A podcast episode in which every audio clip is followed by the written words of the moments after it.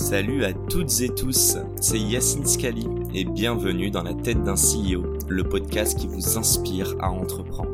Je vous propose tous les lundis une conversation authentique avec des entrepreneurs et des figures hyper inspirantes pour, je l'espère, vous permettre à votre tour de réaliser tous vos projets et impacter notre société positivement. N'hésitez pas à vous abonner au podcast et nous dire ce que vous en pensez en commentaire. Sans plus attendre, je vous souhaite un excellent épisode. Démarrage, allez c'est pas grave. Salut à toutes et tous, euh, c'est Yacine et bienvenue non pas dans ce podcast mais dans ce talk show. Premier format euh, en présence de super invités en vidéo pour ce premier format et du coup vous l'aurez reconnu dans un magnifique endroit. Euh, donc j'ai autour de la table à ma droite Séraphie, founder de Cohort. Sébastien, founder de The Sandbox, et enfin mon homonyme Yacine, ça veut pas dire que t'es mon préféré, mais passons, euh, founder pardon, de, de Kinetics. Bon, comment ça va tout le monde? Bah super bien. Voilà, c'était juste la partie intro très sérieuse. Là, on Ouais. peut y aller. Euh, le but, c'est que tout le monde s'interrompe. C'est une conversation. Le moins je fais de travail, le mieux je me porte. Donc voilà, on reste très, très cordial, évidemment. Euh, moi, j'ai une première question à vous poser, euh, à vous trois d'ailleurs, et vous allez vous trois y passer.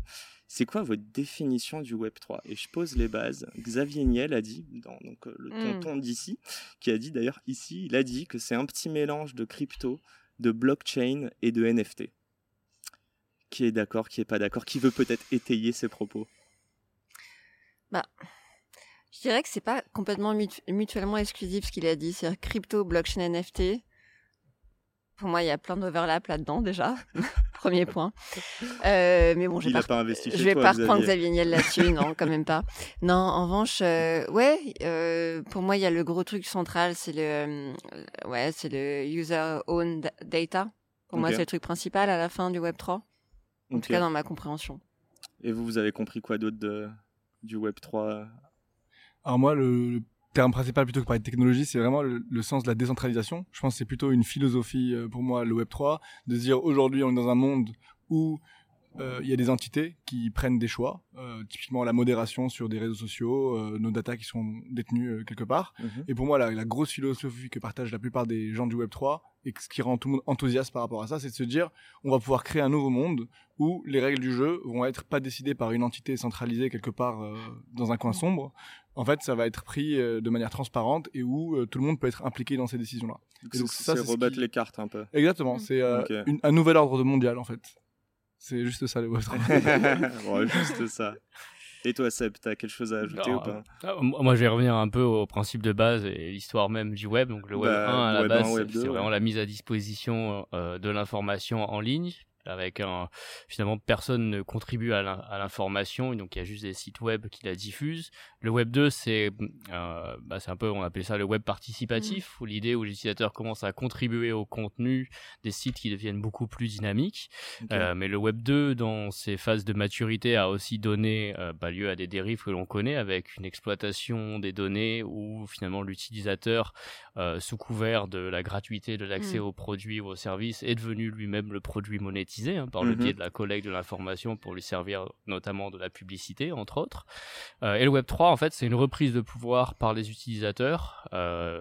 C'est une approche à nouveau user-centric et community-driven de l'Internet, où on souhaite que l'utilisateur bah, possède euh, à partir d'un wallet, qui est le point d'entrée, euh, qui va devenir leur login d'accès vers les services, les produits euh, notamment, vers bah, le contrôle de leurs données, le contrôle de l'information qui peut être utilisée ou pas par ces différents services, et du coup le- surtout le fait que cette information, elle, ils la transportent avec eux d'un service à un Mhm. autre, donc elle ne reste plus cloisonnée en silo euh, sur une plateforme notamment. L'utilisateur redevient libre, et bah derrière ça va permettre euh, de donner naissance à tout un écosystème euh, qui va pouvoir construire des briques au fur et à mesure où finalement c'est l'utilisateur encore une fois qui est au centre de la proposition de valeur. Donc j'ai envie de dire que chacun de vos, chacune de vos boîtes, je dirais que le, c'est le, c'est user-centric pour vous. C'est pour ça que vous avez mis une, une brique Web 3 dedans. C'est clairement, bah, c'est, je pense que c'est un peu ce qu'on on peut Mm. retrouver dans nos trois définitions. Le- L'idée de, le postulat de départ, c'est l'utilisateur qui reprennent le pouvoir sur leur data. Mhm. Après, euh, comment le Web3 va se manifester, pour rebondir un peu sur la, euh, la définition qu'a donnée euh, Xavier Niel, ça peut se manifester sous la forme de NFT, mais pas que. À la base, ça utilise surtout pour l'instant aujourd'hui une technologie qui est la blockchain, qui est à ce jour la seule technologie de, euh, pour simplifier, de base de données euh, publique, transparente, euh, Certifié. certifiée, qui Mm. permet de garantir euh, du coup que les informations qui sont stockées dessus ne peuvent pas être modifiées par euh, une seule partie, mais il Mhm. faut que la majorité des acteurs dans un réseau euh, votent pour inscrire une information dessus. Et ça va apporter, notamment par le biais de la tokenisation des assets, les NFT, euh, la possibilité euh, bah, de que tout type de contenu digital se retrouve sur cette blockchain et on puisse y apporter la preuve euh, de l'origine, donc qui est le créateur, la preuve euh, de la possession, qui euh, Détenteur. dans l'historique voilà appart- euh, à qui appartient cet asset, et derrière aussi une certaine valeur puisque on va pouvoir enfin créer de la rareté numérique Ouais. euh, qui définit derrière euh, et ben, qu'on ne peut pas avoir retrouvé un certain nombre de la- ce même asset copié multiples fois. Mais tu. enfin, Et après, donc on va parfait fast parce que là- forward. Non, mais il y a, a Euh, l'aspect valeur. Excuse-moi, je t'ai je t'ai interrompu, mais juste une mini question. La blockchain, c'est quoi? C'est le, c'est le point d'ancrage de tout ce qui est dans la Web 3 C'est l'infrastructure de base, en fait. Euh, sans web blockchain, il n'y a pas tout ce dont on parle aujourd'hui. En tout cas, il n'y a pas cet Internet décentralisé où, tu- où on peut vraiment imaginer que la valeur euh, voyage sur le net Ouais. sans- en étant sûr qu'il n'y ait pas de copie, de forge et... euh, Mais depuis quand on parle de la blockchain Parce que, enfin, versus Ouais. Web 3 Est-ce qu'on a mis un Ah, mot après Ouais, totalement. Moi, euh, de, de mon temps, quand j'ai commencé, c'était en aucun cas le Web 3. Mais Quel Non, âge non. as-tu C'est vrai. Ma, 150 ma vie, c'est rapide, on va parler. Non, mais c'est vrai, tu vois, quand on a... Enfin, moi, je suis arrivée Il y quoi... a en- 4 ans, on était pionniers déjà. tu vois. Non, non, mais c'est vrai, tu vois, qu'on est arrivé dans, la... Dans... Pour moi, le Web 3, ça a quoi Deux ans max? Non, tu vois, ce, ce terme Alors, maintenant? 4 ans, tu vois. Non, mais on parle de- Ah, moi, vieux. je trouve que, tu vois, quand j'étais en, ouais, dans ma boîte précédente, euh, en 2018, c'était la blockchain, quoi. Et encore, ce mot était encore, tu vois, un peu Mhm. une, un concept fou, quoi. Mais c'est ce qui est intéressant, je trouve, parce qu'on est passé de l'approche dont on parle de la technologie à l'ère d'Internet qui est en train d'être une nouvelle ère. Donc c- Mm. ça montre y a, on a passé un, un cap, je pense. Ouais, énorme. Et je Ouais. pense qu'on aura passé le cap quand on parlera plus, en fait, ni de Web 3, ni de. Enfin, on sera. Bah, moi, j'attends le moment, mortels, on, ouais, ce on sera parle de ce quoi. à travers. En Enfin, gros. en fait, à partir du moment où le- même l'usage vient devient prédominant, je suis dans le métavers, je suis, Ouais, euh, j'utilise mon contenu, je peux le vendre. Finalement, t'as même plus besoin de parler du support technologique sous-jacent. C'est- C'est là où ça a été complètement intégré.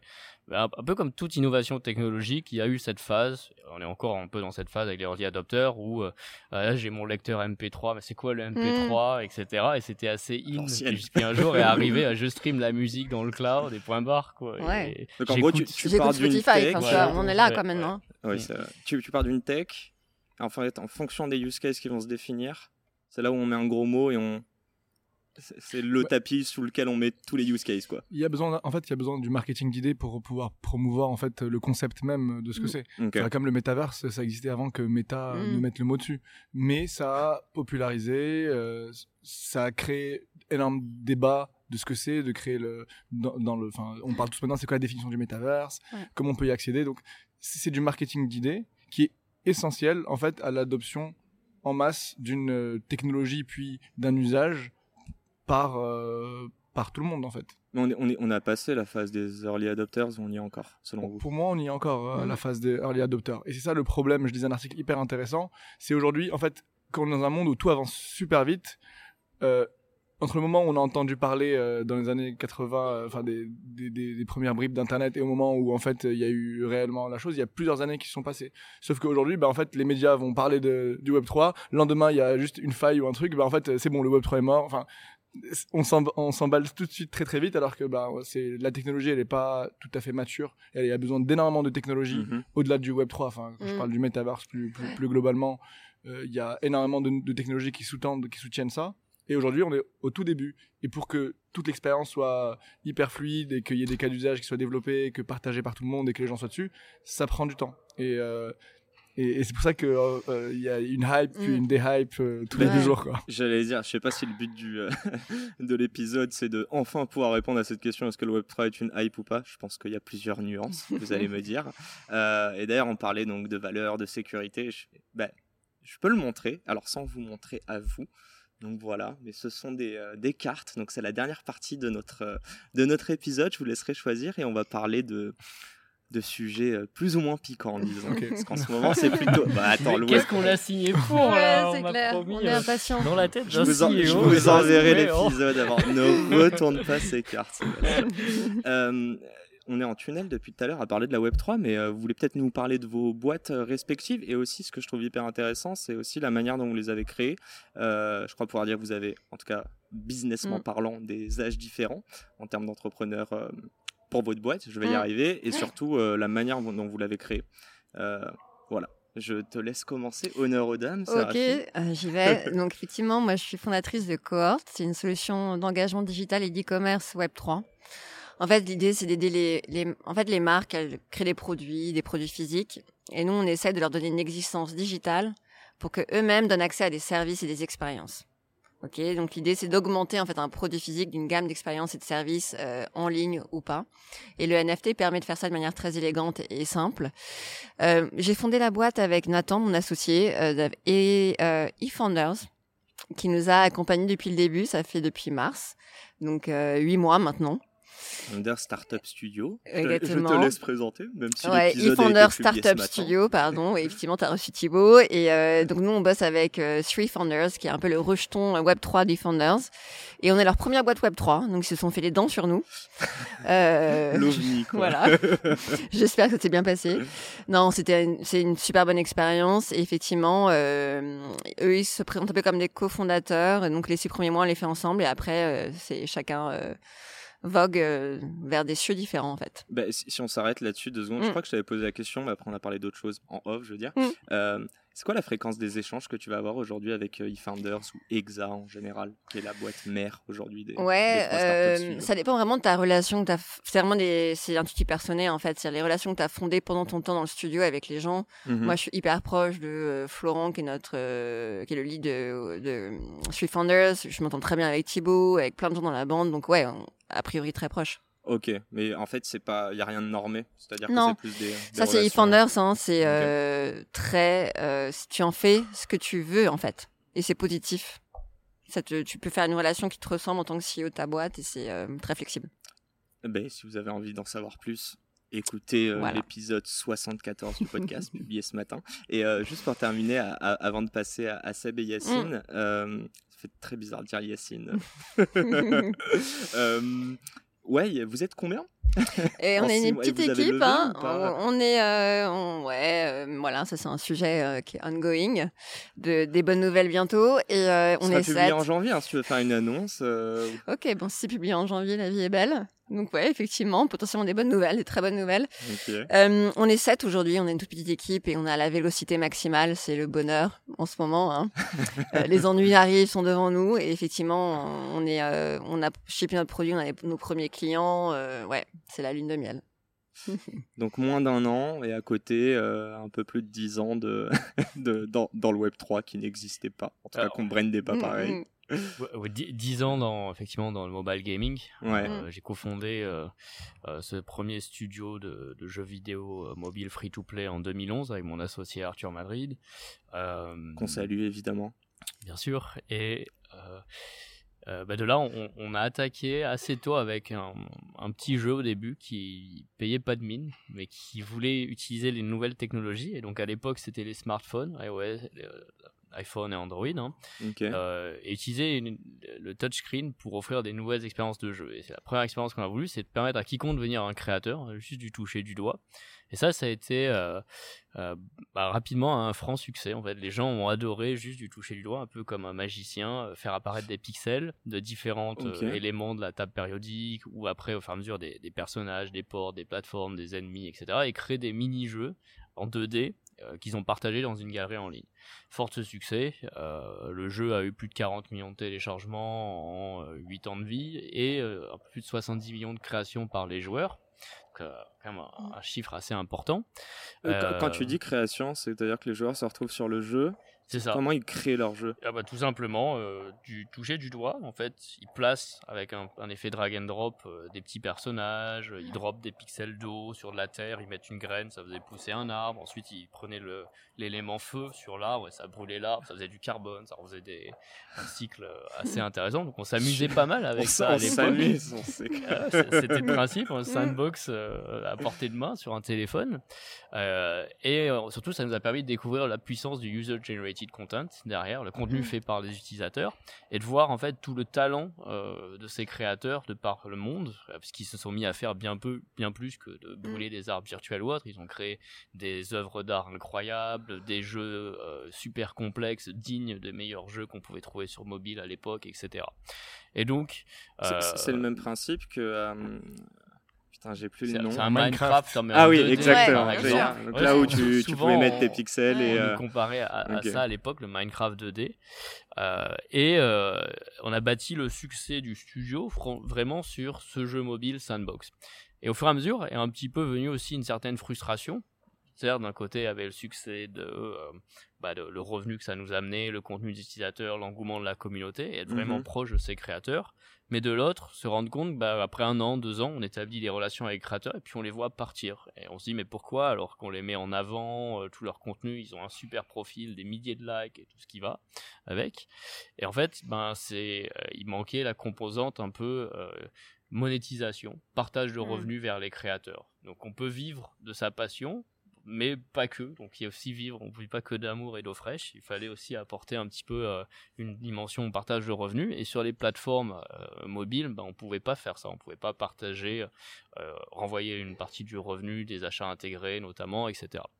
Donc, euh, bon, on, a, on a creusé, on a cherché des solutions à la mano, comment on va retrouver l'email des personnes pour leur proposer euh, bah, d'envoyer des, qu'ils nous fassent des factures pour qu'on envoie des paiements, c'est juste pas gérable, quoi, au-delà de quelques dizaines, voire une centaine de créateurs. Et en 2017, euh, parce que ça fait, on est toujours été en- dans le milieu des nouvelles technologies, j'ai toujours été un geek, un early adopter, acheté la première console, chaque console le premier jour, chaque nouvelle techno me Mhm. creusait dedans. euh, et ben j'ai découvert la blockchain et au début donc c'était vraiment juste euh, le bitcoin le Mm. protocole du proof of work le mining etc après euh, ça a été les premiers usages en dehors de, de- des crypto-monnaies et donc notamment les premiers jeux qui utilisaient la blockchain dont un jeu qui s'appelait euh, CryptoKitties Mm. et CryptoKitties c'est souvent utilisé un peu comme c'est- c'était un des pionniers du jeu c'est un peu euh, celui qui a donné naissance à cet écosystème derrière Mhm. euh, la particularité de ce jeu, c'était, euh, en fait, il était, j'ai pas envie de dire, il était pas incroyable du tout, mais, mais en fait, Mm. c'était très simple comme concept. On élève des petits chats Pas- pas de virtuels. langue de Mais il y a deux Mhm. choses qui étaient assez incroyables euh, et qu'on s'est rendu compte. La première, c'est qu'en fait, euh, on achetait les chats virtuels à d'autres joueurs et pas aux développeurs. Et Mm. ça, c'est vraiment un concept quand on est dans le jeu vidéo. C'est complètement novateur.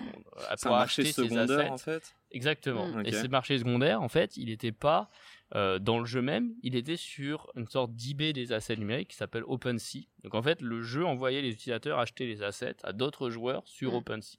Et ça, ça a été la révélation. On Ça dit, de créer mais ton voilà. NFT. euh, Exactement. Mm. Là, brique, c'est si au lieu de permettre à quiconque de créer son jeu, on permet à quiconque de créer son NFT et qu'il soit pas juste un chat virtuel, mais ça Mm. peut être des contenus, des avatars, des expériences complètes. Et euh, cette technologie, les NFT, ça permet de monétiser librement sur les marketplaces en dehors du jeu. Ouais. On, a- on aurait peut-être résolu notre problème de Mm. monétisation des créateurs. Et donc du coup, on s'est mis euh, à plat, on a reconstruit Sandbox, cette fois en 3D, multijoueur, et avec sur la base de cette technologie, avec cette idée, on veut que la valeur qui est apportée par les créateurs, qui contribue à la vie et au succès de la plateforme, retourne avant tout aux créateurs. Et ça, c'est bah, l'origine de Sandbox, c'est sur ce sur quoi on travaille depuis euh, un peu plus de 4 ans maintenant. Donc Ah. un vidéo, un vidéo game, un jeu vidéo euh, dans lequel euh, tu as la possibilité de créer tes NFT, de te rémunérer là-dessus, en les revendant. Euh, désormais, c'est devenu une plateforme Mm. complète. hein. Il y a les outils Ouais, de création, la map, la marketplace, euh, les contenus, les expériences. Donc marketplace pour les NFT. Tu dis la map, c'est la, la partie. Alors la map, c'est parce qu'on est un monde virtuel.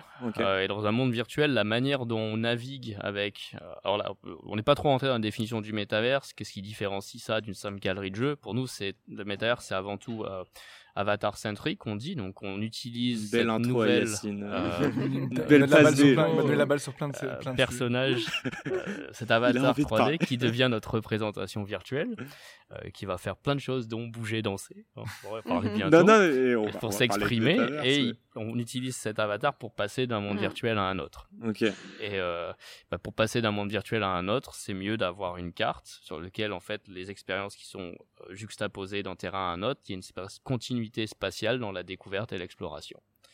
Tu, tu, très clair. Et a- avant de passer à toi, Yacine, juste tu peux nous expliquer, enfin nous, nous donner deux trois chiffres qu'on se rende compte. euh, je vais pas les donner pour toi, mais on les connaît. Bah, alors, termes on a publié hein, récemment les, les derniers chiffres de Sandbox. Euh, on essaie d'être super transparent avec la communauté sur tout ce qui se passe. Ouais. Euh, donc là, on vient de passer les 4,3 millions d'utilisateurs avec un wallet. Ok. Pour donner un ordre d'idée, sur OpenSea, il y a à peu près 3 millions Mm. d'utilisateurs avec un wallet. C'est pas mal. Et sur Meta univers. Ah, on est loin. hein. Meta, ils ont 2 ou 3 milliards d'utilisateurs encore. Donc il y a Oui, un peu mais- de progrès. Non, non, mais méta euh, partie multiverse ou métaverse, je veux dire. Bon, on Ah, en reparlera euh, après, mais je on- crois pas que ça soit aussi beau les parler. chiffres. Euh, donc nous, on a eu 40 000 utilisateurs par jour en moyenne euh, récemment lorsqu'on a lancé un événement qui s'appelle l'Alpha Season 3. Ok. Et euh, certaines de ces expériences ont eu entre 500 000, le top 10 ont eu entre 500 000 et 1 million de visiteurs, et au total 17 millions de visites. Donc on a prouvé qu'il y a du trafic, il y a de l'activité, il y a de la vie, on s'amuse, on s'éclate bien dans le métaverse, il se passe tout un tas de trucs. Il faut juste, pour, pour le voir, il faut, faut créer un avatar et, et qui coûte rien, totalement gratuit, hein, pas de blockchain, pas d'NFT, Ouais. et aller s'amuser avec les autres. Euh, donc voilà, ça c'est le petit message Ça, un ça- peu... ça, c'est euh, le, comment dire, la vitrine a l'air très belle et très simple, Mhm. mais euh, sous le capot, euh, combien il y a eu de levées, qui sont les personnes qui Ah. sont derrière euh, Euh, bah alors Sandbox, plusieurs centaines. euh, ouais, alors nous aussi on a démarré hein, à l'époque, on, on était très contents, on n'était qu'une vingtaine, en mode un petit studio de jeux vidéo. Ça, ça, ça c'était avant. j'ai envie de dire. Maintenant on est Comme il 425 regarde personnes. depuis tout à l'heure. Profite Séraphie. euh, Vraiment, on dirait le papa et, et- et Non, non, l'enfant. mais- Ah non, mais je, je suis consciente, je suis consciente du truc. Mais profite. Donc c'est pas la même chose hein, en tant qu'entrepreneur. Moi aussi, j'ai- Mm. surtout fait des boîtes à 20, 30 personnes auparavant. Donc là, j'apprends. à- J'avais Ouais. 425 personnes sur 10 bureaux dans le monde.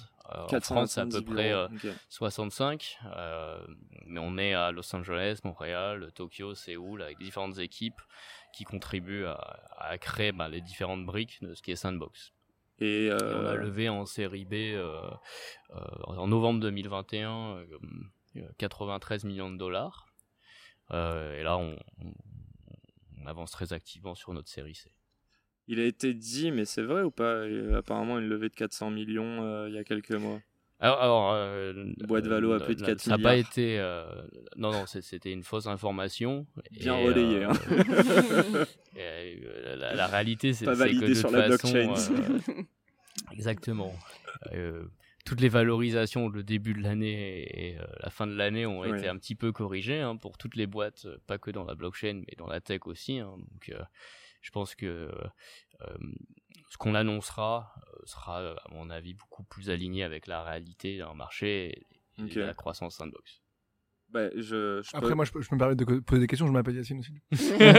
il, y a, il y a eu énormément de, de ventes de, de land aussi qui permet au financement. Je pense qu'il faut en parler. Je veux dire, dans Alors- le Web 3, il y a- le financement ne se passe pas uniquement Ah, par, euh. Par les fonds, ouais. par les fonds. Donc, Mm. euh, on va revenir sur un t'es talk Web user. 3. Allez. Donc, du coup, euh, les modes de financement Web 3 sont aussi différents. Et je pense que Sandbox, c'est un bon exemple. euh, je sais pas combien de millions qui ont été levés. euh, Alors nous, on a lever ou euh, euh, dans Sandbox, on a aussi le Sand, qui est la monnaie, euh, La crypto. qui est la crypto-monnaie, qui Mm. est l'utility token de la plateforme. Euh, la market cap du Sand, il doit, elle doit frôler les 1,2, 1,3 milliards actuellement. Donc c'est une crypto-monnaie dans le top 40 des crypto-monnaies. Mhm. Pourquoi? Parce qu'elle a une utilité concrète sur la plateforme, notamment acheter des landes, acheter des Mm. avatars, euh, euh, participer à la gouvernance de la plateforme, euh, staker, etc. On a euh, donc la, cette carte virtuelle dont je te parlais, cette map, elle détient 166 464 terrains au total, chaque terrain étant aussi un token sur une blockchain. À peu près. Euh, et euh, Exactement. euh, la valorisation de cette carte aussi a dépassé les 1 milliard. On a vendu. euh, alors en 2021, il y a eu un peu plus de 500 millions d'échanges euh, entre terrains virtuels, toutes Mm. plateformes confondues, et Sandbox en représentait 60%. En 2022, faut que je regarde. Mais il n'y a pas eu beaucoup de, de, plateformes nouvelles qui sont lancées, donc on doit représenter une part encore plus importante du marché. Là, on vient de terminer euh, California Dreaming, une lancelle assez intéressante euh, qui s'est sold out complètement. On continue à vendre des collections d'avatars euh, aujourd'hui, on a lancé les avatars Playboy, assez sympa. Ah, bah, on, va faire les animations euh, super sympas. Oui, oui, ils sont très très cool. Euh, pareil, là, on a vendu 50% en deux heures. on, rigole, mais les gens comprennent pas. on, va rentrer dans le vif du sujet. Sandbox est un monde très cosmopolite avec différentes collections d'avatars qui sont soit créées par des, des, marques, soit même tout l'univers Web3. Donc ça, c'est aussi l'idée. Finalement, on rentre et on vient comme on veut dans Sandbox avec sa collection d'NFT favorite. Ok. c'est très cool. Bah, explique-nous euh, pourquoi il y aura des mouvements sympas avec Kinetics. Alors, ah, c'est toi qui voulais parler. Je dois rebondir sur plein de sujets. Du coup, peut-être pour, euh, pour, euh, pour prendre du coup la suite, nous, Kinetics, on, on, on est une plateforme, outil de création pour les, les utilisateurs. Parce que notre vision du user-generated content dont parlait Sébastien va encore plus loin. Qu'aujourd'hui, la vision actuelle du monde et des jeux vidéo qui ont été développés des jeux ouverts, notamment Roblox, euh, Zepeto, où les utilisateurs euh, peuvent créer du contenu, mhm. euh, mais c'est souvent ce qu'on appelle une typologie de, créateurs, qui sont une catégorie spécifique d'utilisateurs, vont utiliser des outils pour pouvoir bah, créer leur avatar, créer leurs habits et pouvoir les, échanger avec d'autres personnes. Nous, on pense que dans 10 ans, ça va aller encore plus loin et que tout le monde va être créateur en fait. Comme aujourd'hui, on l'a sur TikTok, tout le monde peut créer sa vidéo, ou sur Instagram, on est tous créateurs. Parce que les outils pour faire de la photo et de la mm. vidéo sont simplifiés, sont accessibles à tous. Dans la 3D, aujourd'hui, ça reste réservé à des professionnels ou à des créateurs qui sont quand même euh, assez aguerris. Mhm. Donc, ils vont utiliser par exemple Vox Edit sur Sandbox pour pouvoir créer euh, des choses. Nous, on va être la nouvelle génération d'outils qui va permettre à même aux, gamers, aux joueurs, de pouvoir créer leur propre contenu via des technologies euh, liées à l'intelligence artificielle. Le, concept, c'est de passer de la 2D à la 3D. Le, non, le concept, c'est de donner des outils pour permettre à n'importe qui de pouvoir créer. Dans la 2D, c'est déjà le cas, et on mm. voit aujourd'hui avec l'explosion des IA génératives, notamment avec, mm. euh, bah, avec Stable Diffusion, etc., que la qualité de création est en train d'exploser, et que n'importe qui, avec une prompt, donc avec euh, une ligne de texte, peut créer euh, du contenu. 2D aujourd'hui. Et ça va être le cas sur euh, du contenu 3D et ça arrive à très très grande vitesse. Et nous justement, avec mon associé, on s'est connus euh, au sein d'Entrepreneur First il y a à peu près deux ans et demi. Lui, il vient du milieu de la recherche, c'est un chercheur en, IA appliqué à la 3D. Et à l'époque, on se disait, mais en fait, la révolution qu'il y a eu dans l'image, dans la vidéo, ça va arriver dans la 3D. On va commencer par le plus complexe, qui est l'animation 3D, qui est euh, réservé à des professionnels. Et nous, on a utilisé des technologies d'IA pour permettre à n'importe qui de pouvoir créer de l'animation. Et pourquoi de l'animation? Parce que c'est euh, de un euh, sur notre matrice complexité de création et bénéfice pour l'utilisateur.